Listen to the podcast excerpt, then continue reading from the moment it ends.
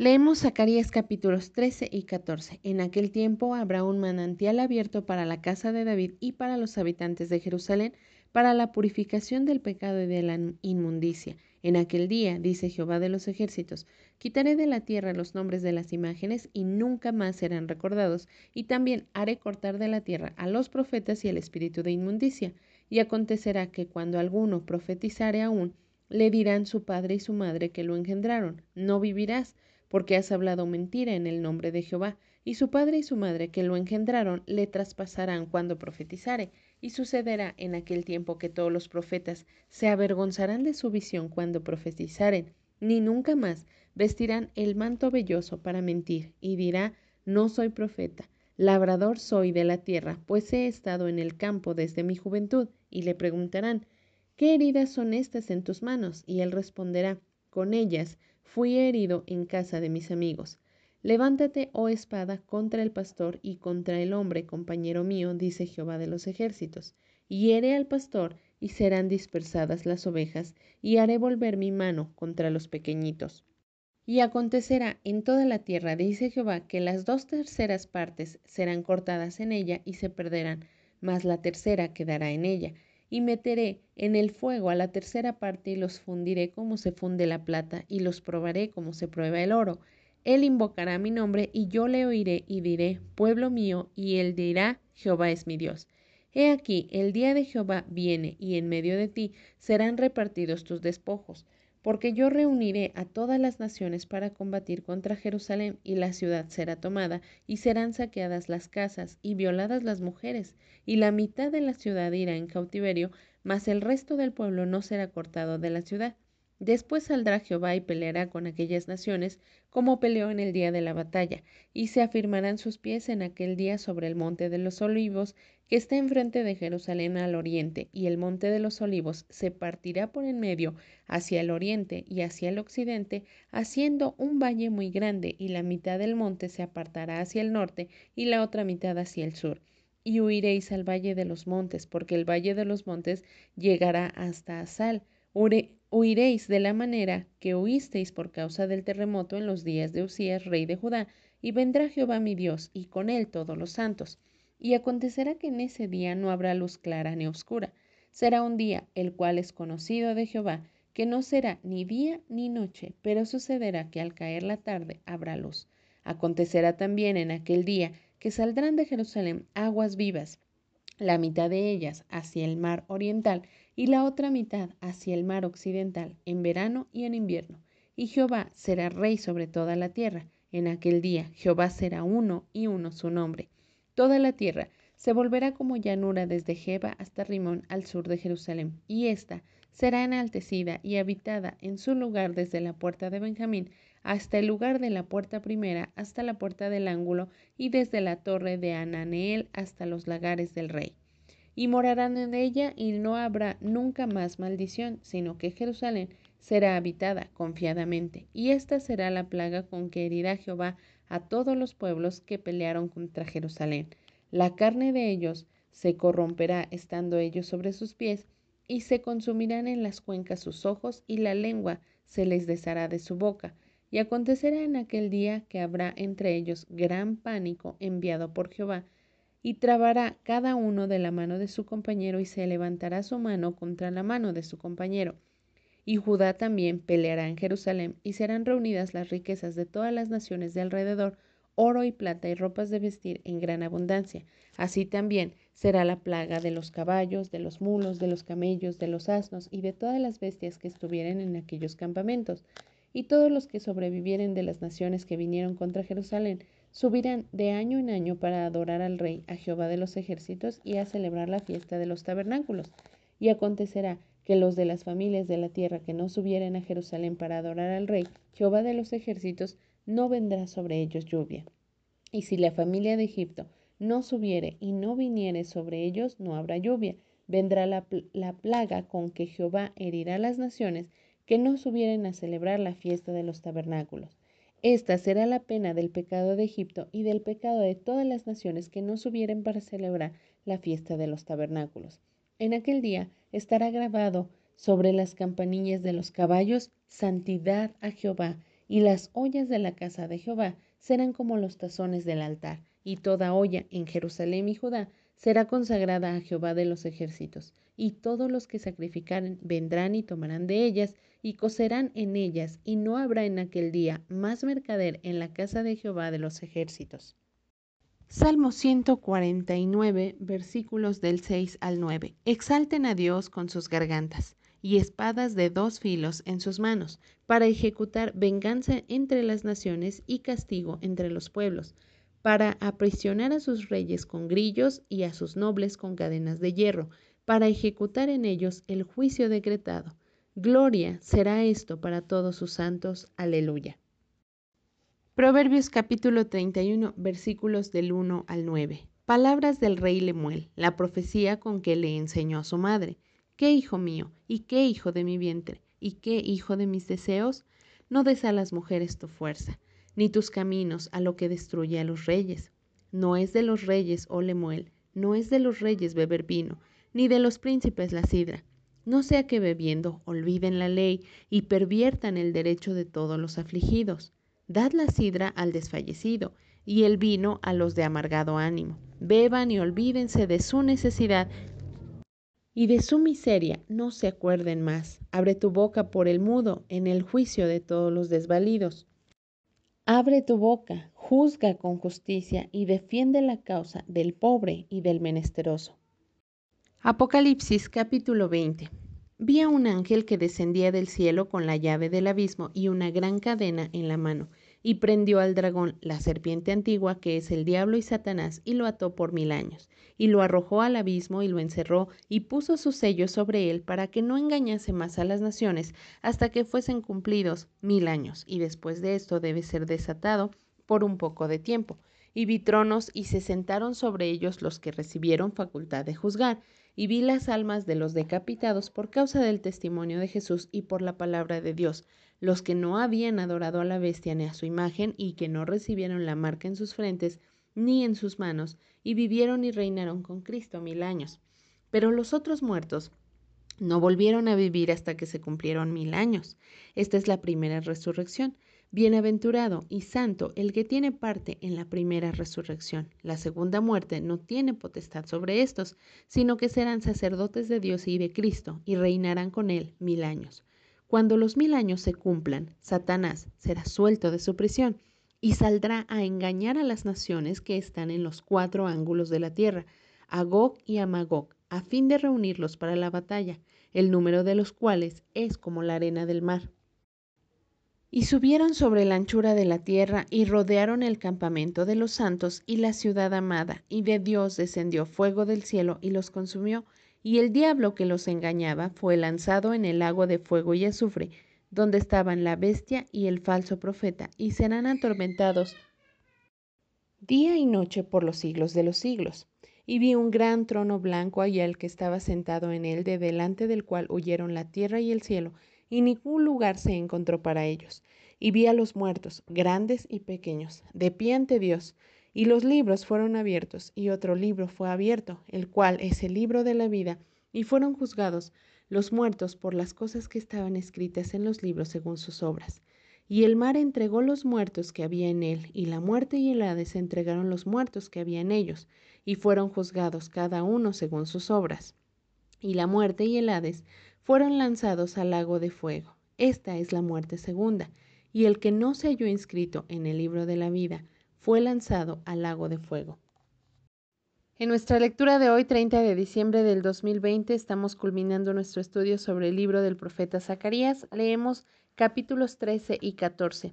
Estos últimos capítulos están mostrando la venida de Jesucristo hacia esta tierra. Son profecías que fueron dadas para el pueblo. Recordemos que el profeta Zacarías quería animar al pueblo para que obedecieran a Dios, para que reconstruyeran el templo de Dios y no solamente les da profecías acerca de lo que iban a experimentar, sino de lo que Dios tenía planeado para esta nación, que los planes de Dios alcanzaban un tiempo eterno, que Dios no los iba a desechar, que Dios quería hacer grandes planes con ellos. Él eh, transmitió estas profecías de parte del corazón de Dios para que ellos supieran que en Dios tenían esperanza, que Dios no los desechaba, que Dios quería hacer algo con ellos. Estas últimas profecías acerca de este profeta Zacarías tienen que ver con esa parte cuando Jesucristo estuvo sobre la tierra. Empieza a describir cómo sería, empieza a describir también que Dios tenía un tiempo específico para su pueblo. El capítulo 12 menciona en varias ocasiones, en aquel día, dando una esperanza para Jerusalén, dando una esperanza para su pueblo, diciendo, yo los defenderé, yo saldré al frente de sus guerras, yo heriré a todo aquel que venga contra ustedes, yo pondré eh, al frente de batalla para que nadie los toque, yo defenderé a los moradores, yo procuraré destruir a las naciones que traten de levantarse contra ustedes. Y en el versículo 10 del capítulo 12 menciona específicamente una promesa de parte de Dios que va a enviar a su pueblo espíritu de gracia y oración. Dice, mirarán a mí a quien traspasaron. Obviamente se está refiriendo esta profecía hacia el pueblo de Dios, hacia el pueblo de los judíos. Ellos crucificaron a Jesucristo y Dios dice, llegará un día en que reconocerán que hicieron mal, reconocerán que mataron al Hijo de Dios y entonces dice, llorarán como se llora por un hijo primogénito, habrá llanto en Jerusalén, pero habrá esperanza, porque aunque cuando Él vino a los suyos, y como dice su palabra, y los suyos no le recibieron, aún así Dios tiene planes para trabajar con ellos. Dios los va a tomar, los va a hacer habitar, los va a defender y ellos en su momento reconocerán a Jesucristo como el Mesías, el Hijo de Dios, y entonces caerán humillados y vendrá sobre ellos ese espíritu que los hará reconocer a Jesucristo como el Hijo de Dios, el Hijo que merece ser el Rey de esta nación. Cuán importante para cada uno de nosotros es esta lección que si bien nosotros no somos parte del pueblo judío, pero sí hemos sido restaurados por Dios, sí tenemos situaciones en nuestra vida que necesitan la restauración de Dios, que necesitan la esperanza de Dios, quizá tus finanzas, quizá tu paternidad, tu maternidad, quizá tu matrimonio, quizá tu vida laboral necesita una esperanza de parte de Dios, pero en ningún momento vas a poder experimentar la bendición de Dios si no se derrama sobre ti este espíritu de gracia y de oración. A veces tratamos de dejar la oración de lado, tratamos de pensar que la vida cristiana se puede vivir sin pasar tiempo en oración con Dios, pero no es así. La única manera en que tú puedas ver restauración a tu vida y que puedas sentir y palpar claramente que es Dios el que te habla, Dios es el que te dirige, es cuando un espíritu de gracia y de oración se ha derramado sobre tu vida. No hay atajos, no hay otra manera. Necesitas meterte con Dios para que Él empiece a tomar el control de esas áreas deficientes en tu vida, de esas áreas que necesitan ser restauradas por Él. El capítulo 13 ya de lleno comienza entonces con esta eh, aclaración de que los ojos de su pueblo serán abiertos, de que se derramará este espíritu de gracia y de oración, comienza a decir que en aquel tiempo habrá un manantial abierto. No dice habrá una cisterna, no dice habrá un río o habrá un poco de agua, es un manantial abierto, es decir, agua fluyendo, es decir, palabra de Dios fluyendo constantemente todos los días para nutrir, agua que se renueva todos los días y dice para la purificación del pecado y de la inmundicia. No hay otra manera en que podamos ser limpios que con la palabra de Dios. Dice su palabra, con que limpiará el joven su camino, con guardar tu palabra. Esa es la única eh, clave para que nosotros podamos ser purificados del pecado. Así que una vez que Dios ha derramado un espíritu de oración sobre nuestra vida, nosotros podemos eh, acercarnos a ese manantial y tomar esa agua. Llegará un momento en el que esa agua será tan placentera tu vida y no causará hastío en tu vida, sino que cada día querrás más, más, más sumergirte en esa agua para poder entonces estar disfrutando de la vida plena en Dios y necesitas entender esta situación, esta verdad espiritual que está aquí en este capítulo 13. La palabra de Dios es un manantial que siempre está brotando, que siempre está dando algo nuevo. Nunca podrías hartarte de esta eh, bendición de tener la palabra de Dios en tu vida. No, no habría manera de que te hartaras si previamente en tu vida se ha derramado este espíritu de gracia y oración. Y eso tendrías que evaluar antes de terminar este año. Si la palabra de Dios te aburre, si consideras que llega un punto en el que es mucha Biblia, entonces eso es un indicativo de que no hay un espíritu de gracia y de oración sobre tu vida. Necesitas ir más allá, necesitas buscar una intimidad más con Dios para que entonces tú puedas saciarte de ese manantial, para que puedas entender que tu vida necesita ser purificada del pecado y para ello necesitas un contacto constante y continuo con la palabra de Dios. El capítulo 14 nos da la esperanza de que un día Jesucristo tendrá un reino sobre esta tierra, un reino literal, dice el versículo 4 del capítulo 14, se afirmarán sus pies en aquel día sobre el monte de los olivos. Él va a regresar, así como se han cumplido cada una de las profecías que anunciaban que iban a ser un ser indefenso de una mujer virgen que iba a ser llamado de Egipto, que iba a estar en Nazaret. Cada cosa se ha cumplido a la perfección y en el tiempo de Dios. De esa misma manera, estas profecías que aún no se han cumplido acerca de la segunda venida de Cristo, se cumplirán. Cada cosa que está escrita se cumplirá y esa es la esperanza, es el ánimo que debemos tener. Estas personas que escucharon estas profecías no veían eh, muchas de esas profecías cumplidas. Sin embargo, podían estar conscientes de que habían estado cautivos en Babilonia, que Dios había prometido o profetizado más bien que ellos iban a estar cautivos, pero que después los iba a regresar a su tierra. Y ahora estaban palpando en carne propia que eso era verdad. Y tú y yo también sabemos que las profecías acerca de Jesucristo ya se cumplieron y eso nos debe dar la esperanza de saber que si aquí dice que Jesucristo va a tocar nuevamente el monte de los olivos y va a venir a establecer un reino literal, eso se va a cumplir. Esa es la esperanza que debes tener, que cada cosa que está escrita en la Biblia se va a cumplir. No es un libro viejo, es un libro con vida, un libro que ha dominado la historia, que aún antes de que sucedieran las cosas, Dios sabía exactamente cómo iban a pasar y Él utiliza aún a hombres malvados en favor del cumplimiento global de lo que Él quiere hacer con el mundo. En Él debes poner tu absoluta esperanza, en Él debes descansar, solamente en Él tienes que confiar.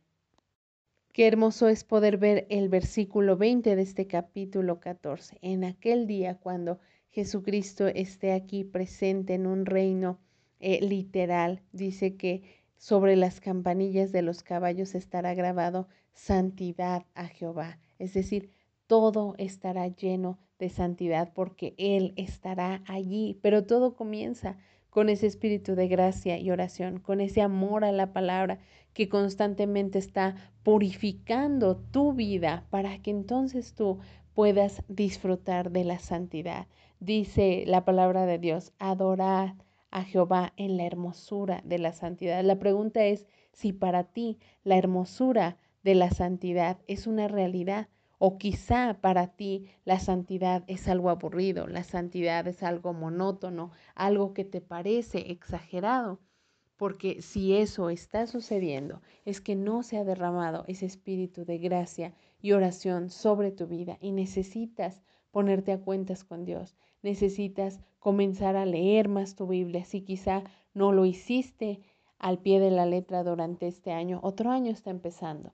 Y Dios es bueno y Dios va a seguir enviando su palabra, pero así como hemos aprendido en todos estos libros proféticos, Él llama, pero llega un tiempo en el que ese tiempo se acaba, ya no hay más llamado de Dios, sino solamente las consecuencias de no haber querido escuchar. Así que tú y yo tenemos esa oportunidad de clamar a Dios para que envíe ese espíritu de gracia y oración a nuestras vidas que nos lleve a amar la palabra y a adorarlo en la hermosura de la santidad. Que el Señor te bendiga.